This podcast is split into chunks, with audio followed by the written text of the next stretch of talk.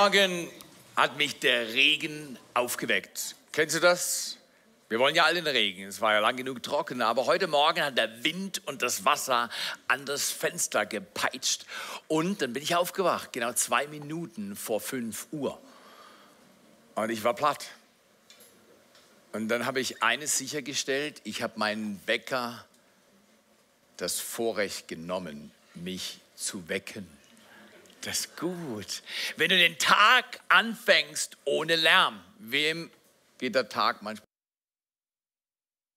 Ist manchmal zu viel Geräuschkulisse in deinem Leben. Ist es nicht so? Wir alle haben das, zu viel Nerverei. Und ich habe euch einen Vorschlag. Lasst unser Leben anders leben, neu ordnen, ein Gott zuerst Prinzip heute lernen in der Serie ein Leben voller Segen. Wer von uns hat manchmal mehr Tag als Kraft? Wer hat manchmal mehr Monat als Geld? Wer hat manchmal mehr Kinder als Nerven? Genau, wir alle haben solche Erfahrungen. Wer hat manchmal mehr Chef als Mitarbeit?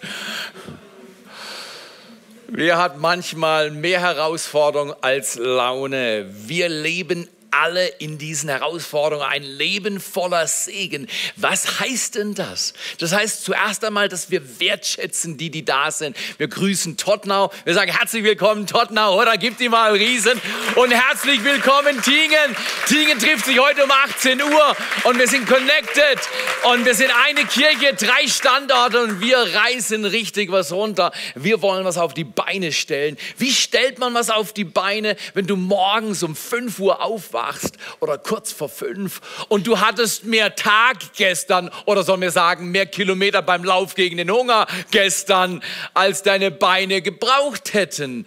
Aber das ist eine Ehre, morgens müde aufzuwachen, wenn für 450 Kinder schon gestern gelaufen und gespendet wurde. Das heißt, wir haben nur noch 550, die wir hervorbringen. Wenn ihr wollt, könnt ihr euch beteiligen. Wir wollen einen Unterschied machen für Kinder in Afrika. Wir wollen einen Unterschied machen für Menschen, Menschen hier in unserem Land. Und wir wollen, dass das passiert, indem wir Gott an die erste Stelle unseres Lebens stellen. Danke, dass ihr da seid. Danke, dass ihr über Jahre Kirche hier baut. Danke, dass ihr im Team dabei seid, dass ihr Next Steps beflügelt. Lasst uns heute bei Nummer eins kommen. Next Steps verändert dein Leben, weil du hast zwei Tage einen Geburtstag und einen Todestag. Und der Todestag ist überhaupt nicht schlimm, wenn du zwischendrin herausfindest, wozu du geboren wurdest. Dann verliert der Todestag alle Macht, weil wir nicht nur geboren wurden, sondern wissen, wozu wir leben und unser Leben einsetzen im Dream Team, einsetzen, um Gutes zu tun, einsetzen, um sein Reich auf dieser Erde zu bauen. Ist das nicht fantastisch?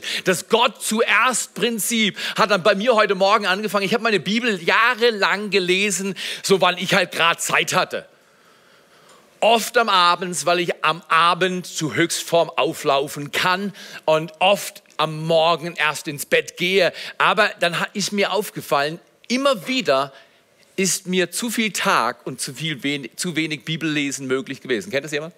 Der Tag war lang, du bist müde, du gehst ins Bett, schläfst ein und am nächsten Morgen wachst du auf und sagst, wow, ich habe die Bibel nicht gelesen. Und dann fängst du an zu rennen und rennst durch den Tag. Gott zuerst heißt Folgendes.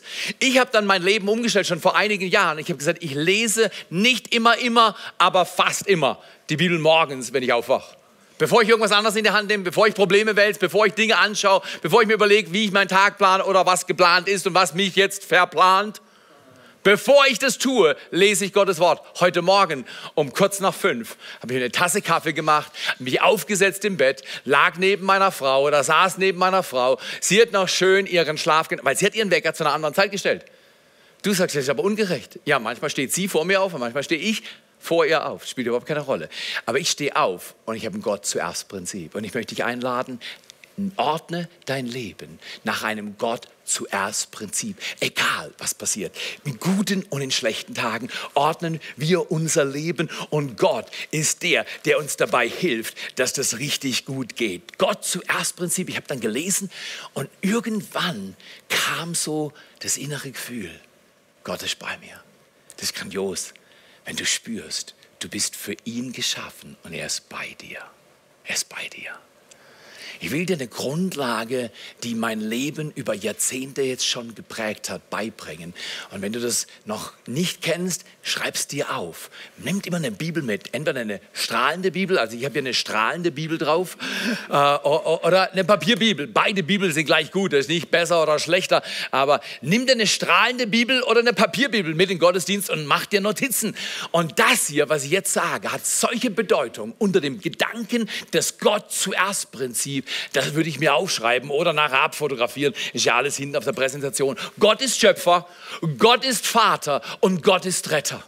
Gott ist Schöpfer, Kannst du mal deinem Nachbar sagen, hast du gehört? Gott ist dein Schöpfer, Gott ist Vater, er kann dein Vater sein, wenn du ihn wählst. Und Gott ist dein Retter, er ist dein Retter, wenn du ihn wählst. Jesus Christus zu wählen, zu sagen, Jesus, du hast für mich am Kreuz bezahlt. Ich nehme dieses Geschenk des Lebens an und du veränderst mich. Du bist Schöpfer, du bist Vater und du bist Retter. Und in der Weise ist er der Erste, weil Wer immer was schafft, ist der Erste. Du hast es hervorgebracht. Gott hat die Erde hervorgebracht. Gott ist der Erste und als Vater ist er der Größte, oder? Das ist nicht nur für mich als vaterloser Junge, dass mein Vater viel zu früh gestorben ist, ist es so wichtig, einen Vater zu haben. Ich habe Gott, meinen Vater. Er verändert mein Leben, auch wenn ich auf dieser Erde meinen Vater viel zu früh verloren habe. Er ist mein Vater. Er ist der Erste in meinem Leben.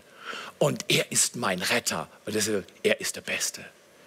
Er ist der Größte, er ist der Beste, Erste, er ist alles. Er ist der Erste in deinem Leben. Ist er das wirklich? Er ist der Größte in deinem Leben. Darf man das fragen? Ist er das wirklich? Und er ist der Beste in deinem Leben. Ist er das wirklich? In meinem Leben muss ich immer wieder aufpassen, dass von meinem Display, von meiner Konzentration Gott nicht verrutscht und Nummer drei oder Nummer zehn oder Nummer 100 wird. Immer wieder achte ich darauf, dass Gott der Erste ist. So fange ich meinen Tag an mit meiner Zeit, so lebe ich mein Leben mit meinen Prioritäten und so gehe ich mit meinem Leben um. Und ein Vers begleitet mich auf dieser Reise auch schon Jahrzehnte und das ist dieser Vers aus Johannes 3, Vers 16. In Johannes 3, Vers 16, da steht geschrieben, denn Gott hat die Menschen so sehr geliebt, er liebt dich so sehr. Da, wo du bist, in Tottenau, da, wo du bist, in Tingen, da, wo du bist, hier in Segeten. Wir sind geliebte Menschen. Wir fühlen es nicht immer, aber wir sind es, weil Gott sagt, er hat die Menschen so sehr geliebt, dass er seinen einzigen Sohn hergab, dass jeder, der an ihn glaubt, nicht zugrunde geht, Manche Dinge in dieser Welt sind gefährlich, sind wir uns einig. Diese Welt ist am zerbersten. Das glauben nicht Leute in der Kirche, das sagen Wissenschaftler. Die sagen, wir werden bedroht von disruptiven Technologien, von einer Umweltkatastrophe, die auf uns zukommt und von kriegerischen Auseinandersetzungen. Das hast du gestern nicht gespürt, aber das ist Realität. Das sagen Wissenschaftler, das sagen nicht Typen, die emotional sind, das sagen Typen, die die Welt studieren, die sagen, diese Welt ist unter solchem Druck. Es lohnt sich zu überlegen, wie man sein Leben Leben will. Und meine Philosophie ist, wenn es schwierig wird, mach Gott zuerst. Und wenn es nicht schwierig wird, mach Gott zuerst. Gott ist immer zuerst. So ist das. Okay, Gott liebt so sehr, dass er gibt. Er gibt seinen Sohn, er gibt Jesus Christus, er gibt dir alles, was du brauchst und mehr. Man könnte sagen, weil Gott liebt, ist er großzügig. Weil Gott liebt, ist er großzügig. Er liebt und das beeinflusst seine Art zu schenken. Er gibt das Beste, er hat seinen Sohn gegeben und dann hat er alles gegeben. Diese Erde ist genau so geneigt, dass Leben auf dieser Erde möglich ist. Ist doch interessant. Gott hat das Zeugs nicht rausgeworfen ins Universum, sondern er hat gesagt, platsch, da ist es. Sondern er hat gesagt, show, Schau mal hier, schau mal hier, Engel, schau mal hier. Ich habe das gemacht und das gemacht und das gemacht. Und jetzt mache ich die Erde. Und dann hauche ich auf die Erde und spreche, es werde Licht. Und dann mache ich Menschen. Und er hat Tiere gemacht und hat alles gut gemacht. Und Gott ist heute immer noch dabei, Dinge gut zu machen, wenn wir ihn zuerst setzen, an die erste Stelle. Ich habe einen Satz am Freitagabend für mich empfangen. Ich habe ihn nicht physisch gehört, es war kein, keine hörbare Stimme Gottes, aber es war so klar, wie es klar sein kann. Um zu bekommen, was wir brauchen, müssen wir säen, was wir haben. Um zu bekommen. Ich brauche alle möglichen Dinge. Heute Morgen war ich müde. Ich brauchte Kraft.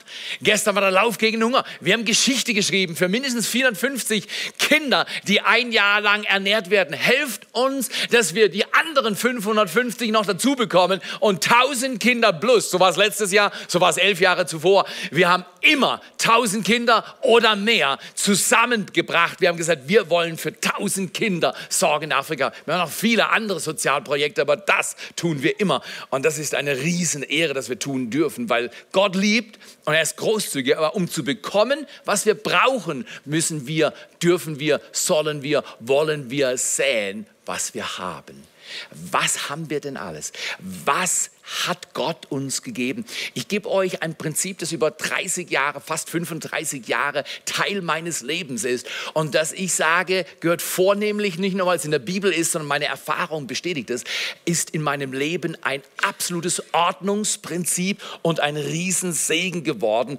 Und ich will euch mal Folgendes offerieren, wenn vielleicht mal eine kleine Bewegung auf die Gleiterständer kommt, genau, dann bewegt sich meine Illustration fast mystisch hoch. Noch ein bisschen, noch ein bisschen, klatsch mal. Genau, das hat uns viel Arbeit gekostet, bis wir das so organisiert haben. Aber schau mal hier, was sich hier lüftet, ist ganz einfach. Es ist das Gott zuerst Prinzip aus der Bibel. Genau, mach mal, fast geordnet, hat es überlebt ist ja wunderbar, was wir hier alles haben. Das hat uns Jahre gekostet, es zu überlegen, wie wir das ordnen. Und du und ich, jedes Säugling, vor allem die Mütter von Säuglingen, wollen, dass das Leben so geordnet ist wie die Scheine auf dieser Reihe. Richtig, wir wollen das alles auf der Reihe. Wer will sein Leben auf der Reihe haben? Also ich in jedem Fall.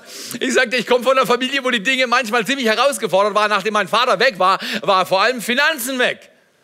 Und meine Mutter hat sich überlegt, wie kriege ich die Fressmäuler alle gestopft? Und wir waren vier. Und ich sag dir, der hier konnte am besten fressen. Ja, das ist Geschichte, alles klar. Ich habe mich gebessert, ich habe mich gebessert. Mittlerweile ist mein Sohn, nein, nein, nein, nein, nein. nein, nein, nein, hör auf, hör auf, hör auf. Keine Family Stories, nicht jetzt, nicht jetzt, nachher noch. Okay, aber wir alle haben eine Sehnsucht. Wir wollen unsere Zeit ordnen, wir wollen unsere Kompetenzen ordnen, wir wollen unsere berufliche Laufbahn ordnen, wir wollen unsere Finanzen ordnen, wir wollen es mit unseren Gaben ordnen, wir wollen den Lauf gegen den Hunger ordnen, oder? Ich träume um tausend Menschen, die auf dem Lauf für Kinder in Afrika ihr Bestes geben. Das muss man aber ordnen, das muss man einladen, das muss man planen. Und, und dieses Prinzip, das hat mein Leben total verändert. Ich lebe seit fast 35 Jahren nach diesem Prinzip, Ordnungsprinzip aus der Bibel. Von Anfang bis Ende siehst du dieses Ordnungsprinzip und 10 ist die Zahl des Tests. Ich weiß nicht, ähm, wo du äh, das alles so in deinem Leben geordnet hast mit Tests. Das war für mich immer schwierig. Zum Beispiel lese ich in der Bibel, dass es 10 Gebote gibt, oder? Nach denen du dein Leben ordnest. Es gibt zehn Plagen, die in Ägypten waren, um zu ordnen, weil die wollten nicht, was Gott wollte. Dann gibt es zehn Tests in der Wüste. Dann hat Daniel zehn Herausforderungen. Dann sehen wir in Matthäus, dass zehn Jungfrauen sind. Da war auch Test, oder? Und dann sehen wir wieder in der Offenbarung zehn Tests, muss man lesen. Und dann, wie viele Jünger haben wir bei Jesus? Zehn Jünger? Nein, zwölf. Da war, da war es anders, genau. Aber zehn ist eine wichtige Zahl. Zehn ist die Zahl des Tests. Und ich will euch etwas beibringen, das ich in der Schule schon gelernt habe. Zum Beispiel äh, kam ich manchmal morgens in die Schule und ich war so ein unbedarfter Typ. So, ich fand Leben immer cool, bis ich an Schule dachte und dann irgendwie dachte ich, hey, du bist so, du hast so Schweiß auf der Stirn, was ist denn los? Ich komme in die Schule und die Lehrerin sagt, du Theo, bist du vorbereitet? Ich sage, vorbereitet? Ja, was denn? Der Test, Theo, du bist heute dran.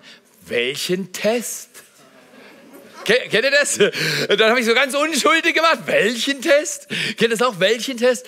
Alle Menschen auf dieser Erde erleben Tests in ihrem Leben. Alle Menschen erleben Herausforderungen, wo die Umstände deines Lebens dich testen. Und du suchst dir es manchmal nicht aus und manchmal suchst du es ja aus. Aber ich möchte euch beibringen, wie die Bibel mir beigebracht hat. Ihr könnt es für euch übernehmen. Das ist das Gott zuerst Prinzip, dass du Gott in allem zuerst machst. Weil immer mal wieder verrutscht mir die Reihenfolge Reihenfolge und ich sage, Gott, jetzt ist der Tag schon so voll, mm, jetzt kann ich auch nicht mehr. Und dann ist Gott zuletzt. Das kommt bei mir in manchen Tagen noch vor, dass die Dinge sich verschieben, dass Druck da ist, Not da ist, dass irgendwie Stress da ist und bam, und schon ist Gott irgendwo hinten an. Und Gott sagt, nee, nee, hinten an, finde ich nicht gut. Ich bin der Erste. Ich bin der Beste. Ich bin der Größte.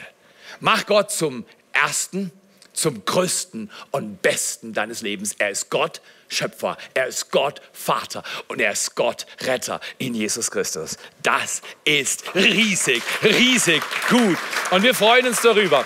Man könnte sagen, diese Ordnung. Und du wirst es nie vergessen, diese Scheine, das kam mir auch vor einigen Tagen, kam mir dieses Bild, es macht zehn Zehner auf eine Reihe und sagt, so ordnet Gott das Leben unter dem Gott zuerst Prinzip. Es ist absolut begeisternd. Ich lebe nicht, weil ich danach leben sollte, müsste oder meine Frau es mir sagt. Ich lebe nach diesem Prinzip, weil ich zutiefst innerlich überzeugt bin und die Überzeugung Jahrzehnte Früchte in mein Leben hineingespült hat, die unglaublich stark sind. Okay, lesen mal den Text. Das ist der Gott zuerst Text und der Test, Test, Test Test, Text in der Bibel. Ihr findet diesen Text in Maleachi 3, Vers 8 bis 10. Und ich lese mal gleich vor. Da heißt es, ihr aber, also Gott redet mit Israel im Dialog und er sagt, ihr aber, warum sollen, äh, ihr aber fragt, Entschuldigung, ihr aber fragt, warum sollen wir umkehren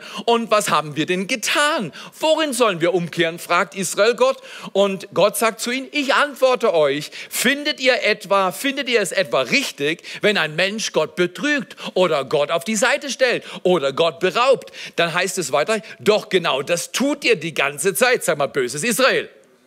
Böses Israel. Zum Glück geht es nicht um dich. Hey, Schwein gehabt. Okay, aber äh, doch genau das tut er die ganze Zeit. Sag, wir sagen, Gott, recht hast du. Sag's Israel. Sag's Israel. Gell? Richtig? Ja, genau. Pass mal auf. Pass auf. Wir sind noch nicht fertig. Doch genau das tut er die ganze Zeit. Und ihr entgegnet, womit haben wir denn dich betrogen? Weißt du, wie ich beim Test. Frau Lehrerin, welchen Test? War da was? Ich kann mich nicht erinnern. Hammer. Gott hat so viel Geduld mit uns Menschen. Dann spricht er weiter. Nun, Sie fragen, hey Gott, was ist los? Haben wir betrogen? Keine Ahnung, haben wir dich hintergangen? Haben wir dich, haben wir dich irgendwie, haben wir dich falsch behandelt? Nun, er sagt, ihr habt mir nicht den zehnten Teil eurer Ernte gegeben und ihr habt den Priestern ihren Anteil an den Opfergaben verweigert. Mein Fluch lastet schwer auf dem Volk und trotzdem hört ihr nicht auf, mich allesamt zu hintergehen. Ich, der Herr, der allmächtige Gott, fordere euch nun auf. Gott fordert mich manchmal auf. Manchmal fordert Gott mich auf und sagt, Theo, weißt du was, du bist voller Zweifel. Du bist voller Sorge.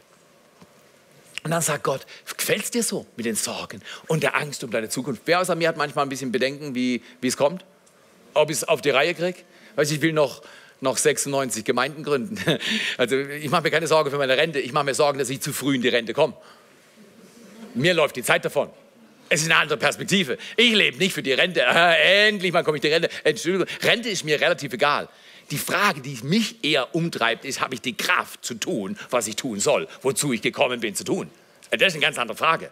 Das ist das Gott zuerst Prinzip. Nicht sagen, ah, arbeite ich mir mühsam. Ich liebe Arbeit. Für ihn alles.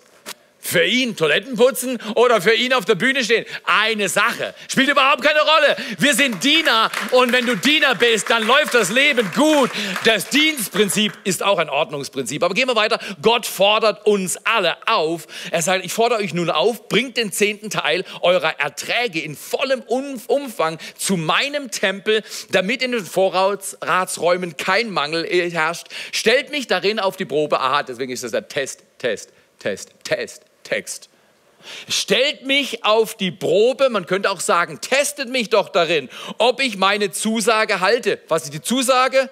Die Zusage kommt jetzt in Vers 10, denn ich verspreche euch, dass ich dann die Schleusen des Himmels wieder öffne und euch überreich mit meinem Segen beschenke.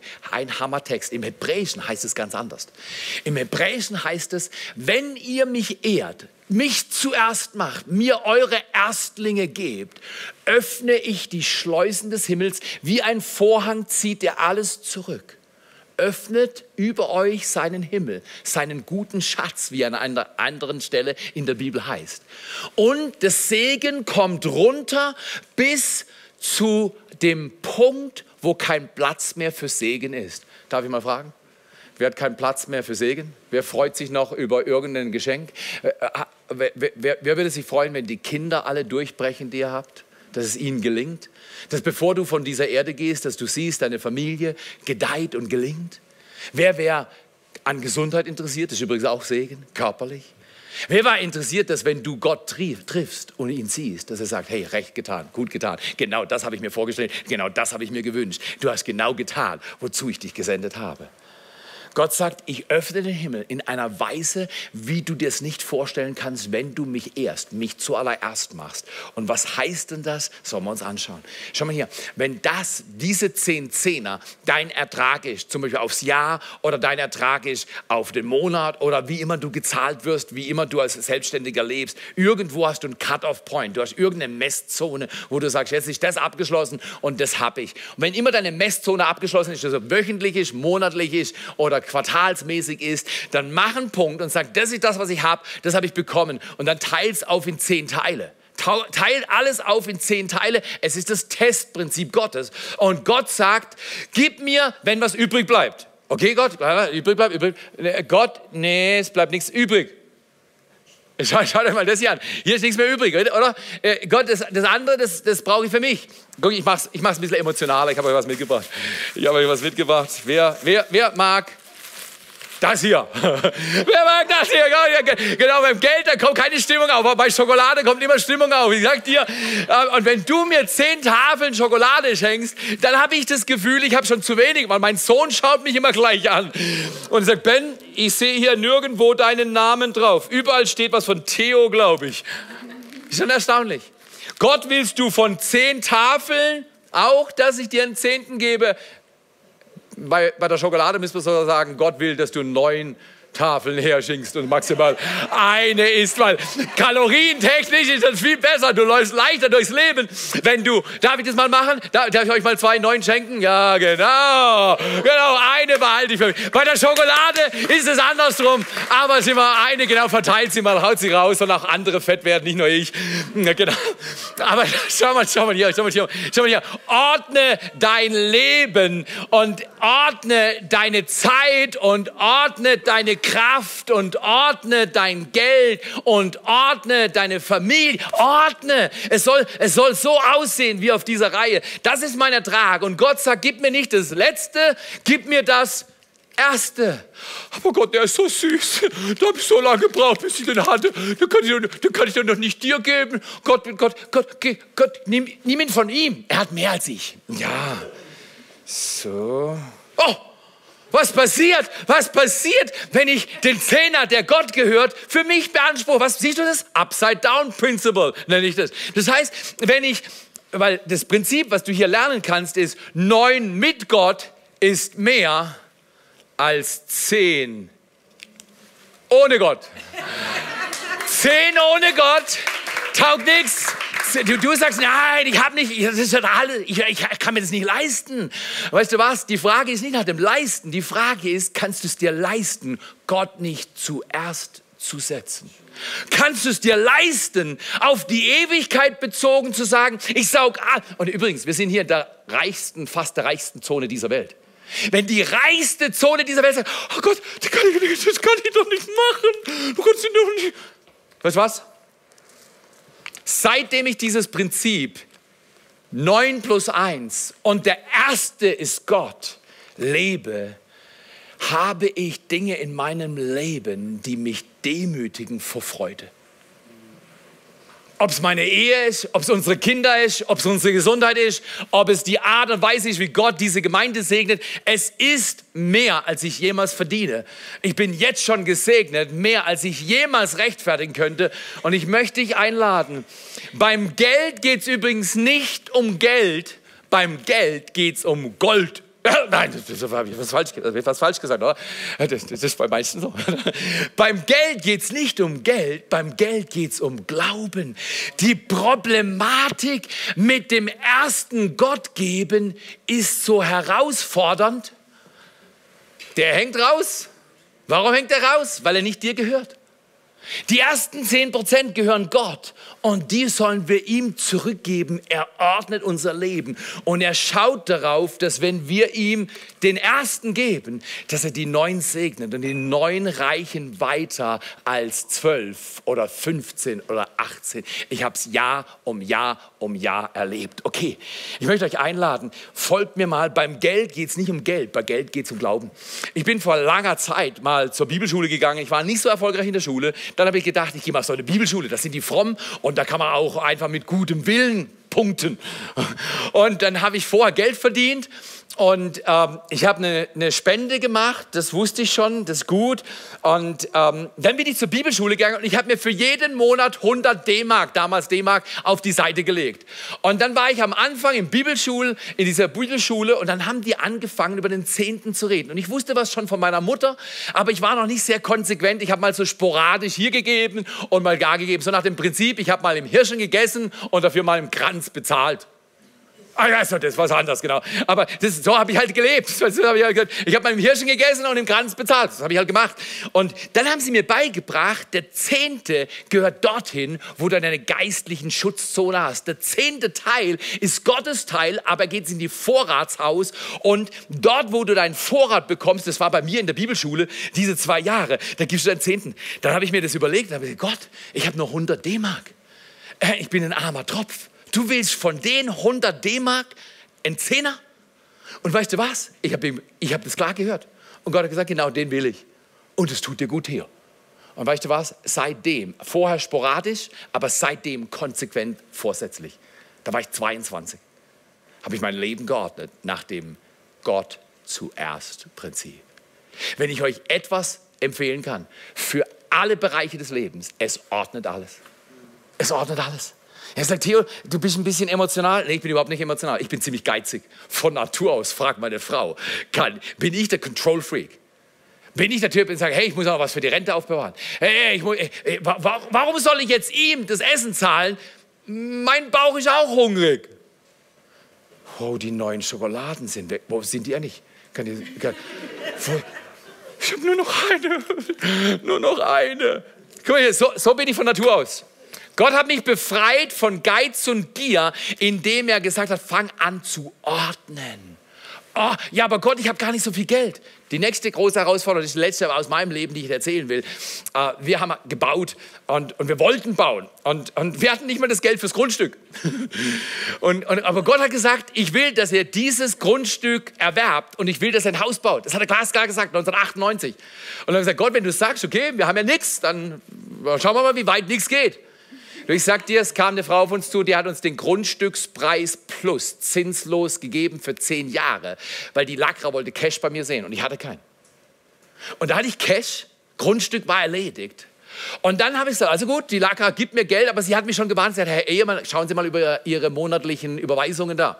Sie sind doch so, so Pfarrer oder was, wie nennen Sie Ihre Kirche?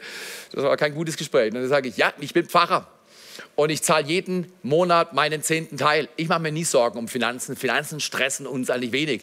Dann sagte die Frau, ich weiß noch, wie sie heißt, ich sage das nicht, weil sie ist heute bekannter als letztes Mal, als da, wie die ihr gesprochen haben. Dann sagte sie, Frau, ist mir eigentlich egal, was Sie machen, aber wir wollen regelmäßig Ihr Geld. Verstehen Sie, was ich meine? Und Sie sind hart an der Grenze, ich könnte Sie ablehnen. Dann habe ich gesagt, das fände ich aber nicht schön. Dann hat sie gelacht, genauso wie du. Und dann hat sie den Antrag unterschrieben und wir haben das Geld gekriegt, relativ günstiges Geld. Und weißt du was? Ich habe ihr gesagt, eins verspreche ich Ihnen. Sie werden immer Ihr Geld kriegen zur rechten Zeit. Wissen Sie, woher ich das weiß? Ich gebe Gott mein Geld zuerst und ich werde nie einem Menschen auf dieser Erde was schuldig bleiben. 20 Jahre danach hat die Lacra nicht einmal warten müssen auf ihre Überweisung. Mehr will ich dir nicht erzählen. Mehr will ich dir nicht erzählen. Ich könnte noch viel erzählen. Wir haben gesagt, wir haben nichts, aber Gott gibt uns, er ordnet. Und dann, einige Wochen im Prozess, ruft plötzlich meine Schwiegermutter an. Und sie sagt, hey, äh, ihr baut doch ein Haus. Ah ja, ich will euch 25.000 Dollar geben. Schü, die Sprache verstehe ich. Es war, als wenn Gott sagt, Theo, es war ein Test. Du willst das Haus, du kriegst das Haus, weil ich will, dass du das Haus hast. Aber ich will, dass du es richtig hast. Du sollst den Job haben, aber ich will, dass du es ordentlich hast. Du sollst eine Familie haben, aber bring ihr bei, wie man ordnet. Du sollst erfolgreich sein, aber fang an mit mir. Erfolg fängt mit Gott an und nicht mit Geiz. Es fängt zwar beides mit G an, aber hinten dran macht es unterschiedlich, wie Tag und Nacht. Ich habe mal jemand sagen hören, einfach nur zum Bonus. Wer will ein Bonuszitat? Ich liebe Zitate. Da steht, in dem Zitat steht, was du ausgibst, das hattest du. Was du behältst, das verlierst du. Aber was du gibst, das gehört dir für immer. Wow, was du ausgibst, das hattest du. Was du behältst, das verlierst du. Aber was du gibst, was du Gott gibst, das behältst du für immer. Ich will lieber Schätze im Himmel sammeln, Jetzt, mir geht's gut hier, ich kann mich nicht beklagen. Wir leben auch in einer sehr, sehr wohlhabenden Zone, aber bitte lasst uns was für andere Menschen tun, denen es nicht so gut geht und nicht nur einfach unser Ding machen. Gott zuerst heißt nicht, dass der Rest mir gehört. Gott zuerst heißt, alles gehört Gott und wir geben ihn den ersten, den zehnten, den ersten Zehner gebe ich Gott und die anderen 90 verwalte ich mit ihm. Das ist so gut. Okay, gehen wir weiter. Wir haben hier eine Lektion, die ich nenne das Gott zuerst Prinzip und er ordnet mein Leben und er hat es getan seitdem. Ich habe dann meiner Schwiegermutter gesagt, er muss ja nicht übertreiben, ich brauche die 25.000 nicht. Weißt du was? Ich habe gesagt, hey, Bertha, spricht Englisch. Kanadisch. Thank you, Mom. You are generous. Aber eigentlich habe ich gesagt, Gott, danke, dass du Glauben ehrst. Beim Geld geht es nicht um Geld. Beim Geld geht es um Glauben, nämlich den Glauben an den Gott, der Versorger im Himmel und auf der Erde ist. Aber auf der Erde sieht es manchmal so aus, als wenn es zu knapp ist. Wenn es bei dir zu knapp ist und du sagst, ich kann mir nicht leisten zu geben und schon gar nicht großzügig, ich habe nichts für die Kinder in Afrika, weil ich selber nur vom 1. bis zum 15. lebe und am 15. ist schon zu knapp. Weil der Fresser in deinem Leben frisst. Die Bibel sagt es glasklar, der Fresser, der Nager klaut uns Dinge, Dinge verrecken schneller, Dinge haben Fluch und es gelingt nicht. Neun plus Gott ist mehr als zehn ohne Gott. Probier es aus. 90 Tage, mach den Test. Du wirst sehen, Gott steht zu seinem Wort. Drei Dinge zum Schluss, die dir als superschlaue Stutzstrategie, nenne ich das, die superschlaue Stutzstrategie für dich. Drei S zum besser merken. Erstens, das Leben fängt an bei Gott zuallererst Gib die Erstlinge Gott. Der erste 10%-Satz geht zu Gott. Die erste Überweisung übrigens, nachdem ich mein Gehalt beziehe. Nach sieben Jahren, hier habe ich mein erstes Gehalt bezogen. Ich habe sieben Jahre lang, Aline, wir haben uns selber finanziert, um diese Kirche aufzubauen.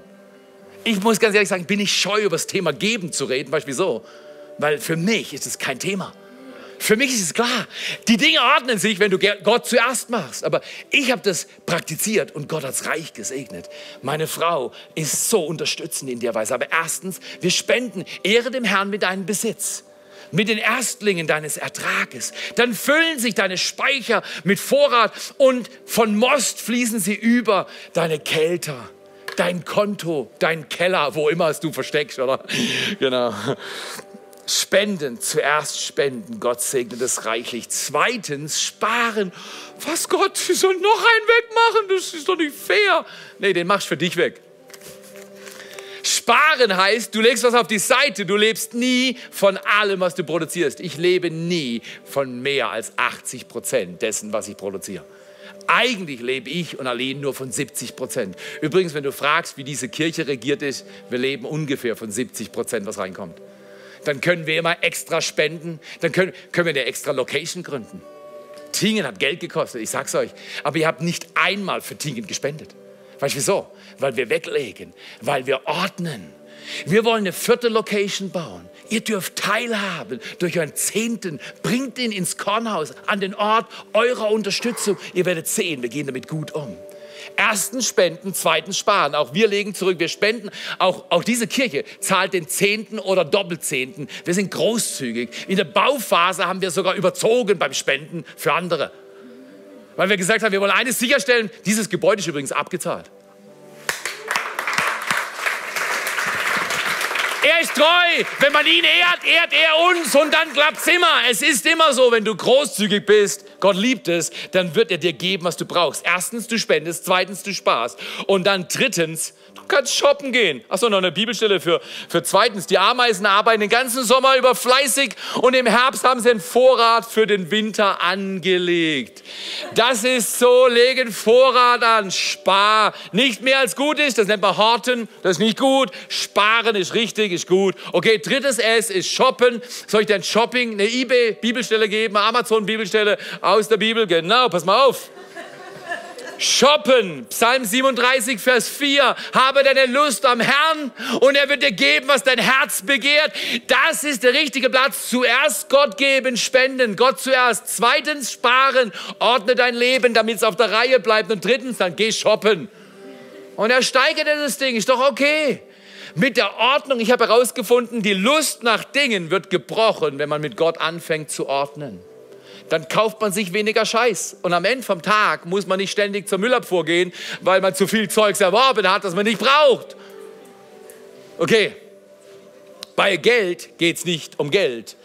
Bei Geld geht es um Glauben.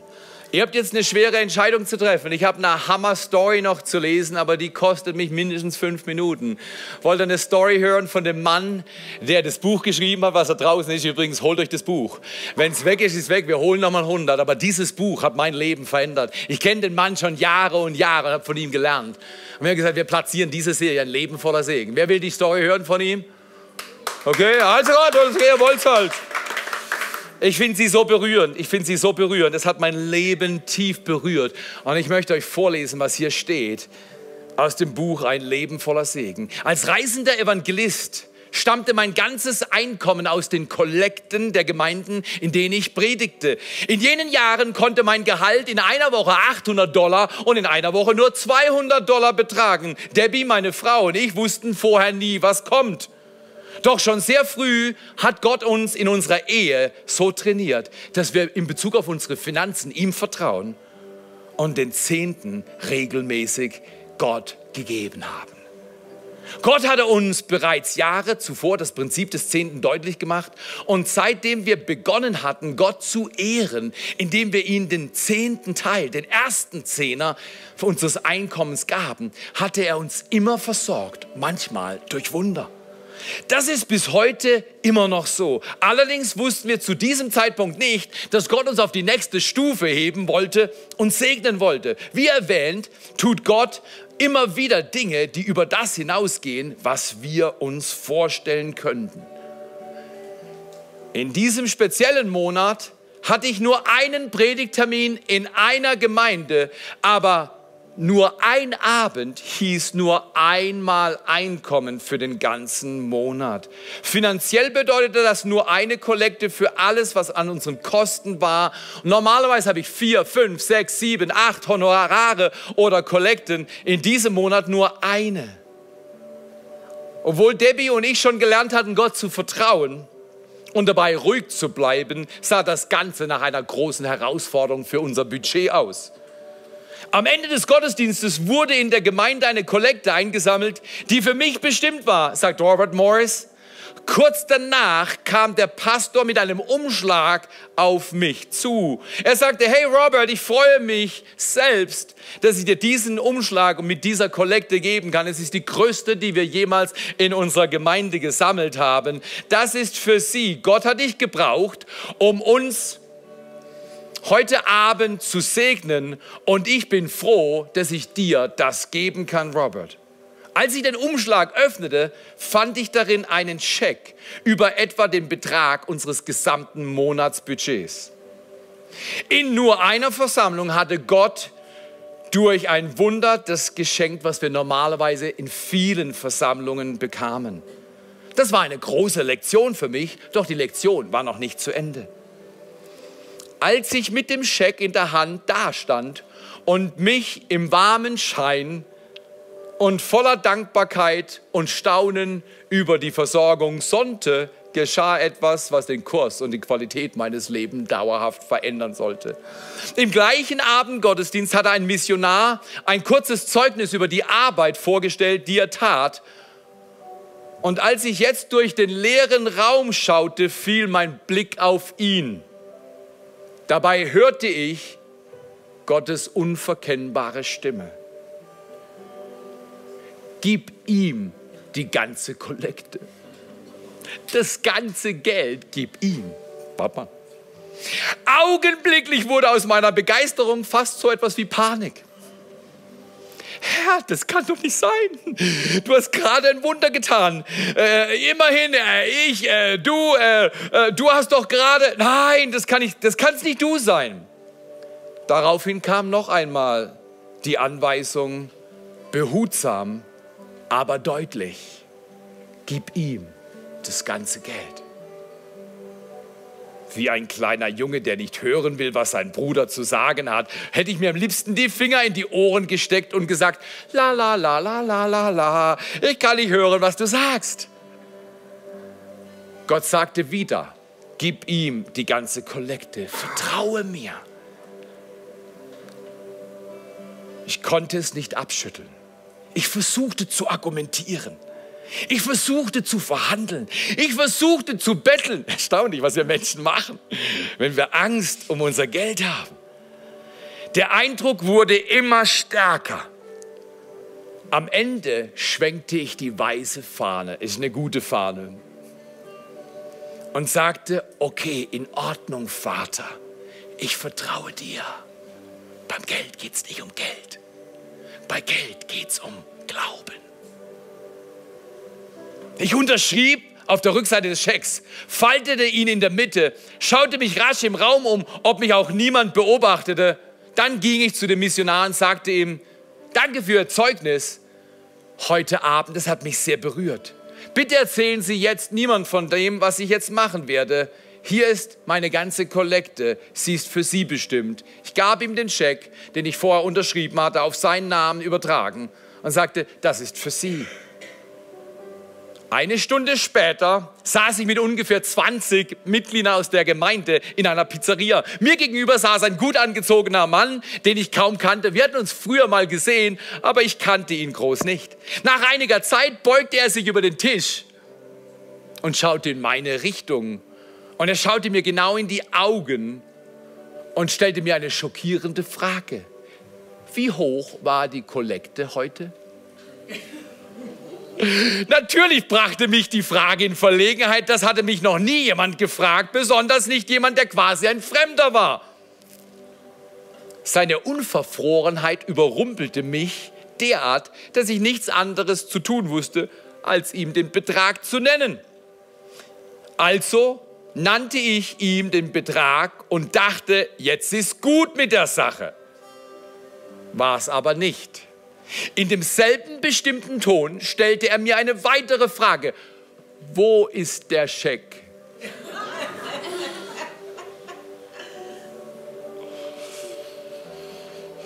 Ich dachte, der hat Nerven.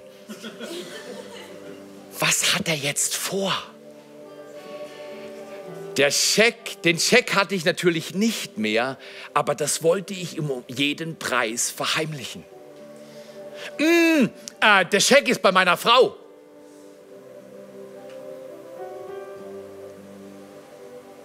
Ich log und schämte mich dafür.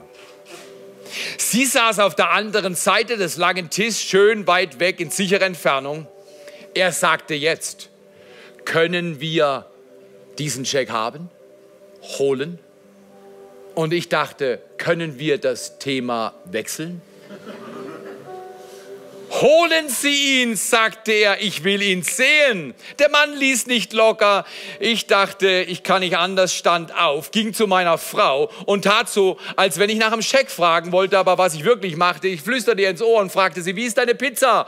Und sie sagte, sie ist gut, mit erstauntem Blick natürlich. Dann sagte ich, super, gut zu wissen. Ich wollte nur wissen, wie es dir geht. Und ich ging wieder zurück an meinen Platz dann hörte ich mich erneut lügen. Einfach, dass du weißt, wer das Buch geschrieben hat, das du dir kaufen sollst. Ist Hammer. Also nicht wegen den Lügen, sondern wegen den Stories. Sie hat ihn draußen im Auto liegen lassen. Ich versuchte es so klingen zu lassen, als wenn das Auto sehr, sehr weit weg war. Nun versuchte ich zu verhehlen, dass ich meine ganze Kollekte verschenkt hatte und auch zu verbergen, dass ich, der Evangelist, der heute Abend, an diesem Abend über Jesus Christus, den Weg, die Wahrheit und das Leben gesprochen hatte, selbst am Lügen war. Mir trat der Schweiß auf die Stirn. Da beugte sich der Mann über den Tisch und kam mir unangenehm nahe. Wow. Er sagte, Robert, der Scheck ist nicht im Auto. Ich sagte, woher wollen Sie das wissen? Er sagte, Gott hat's mir gesagt.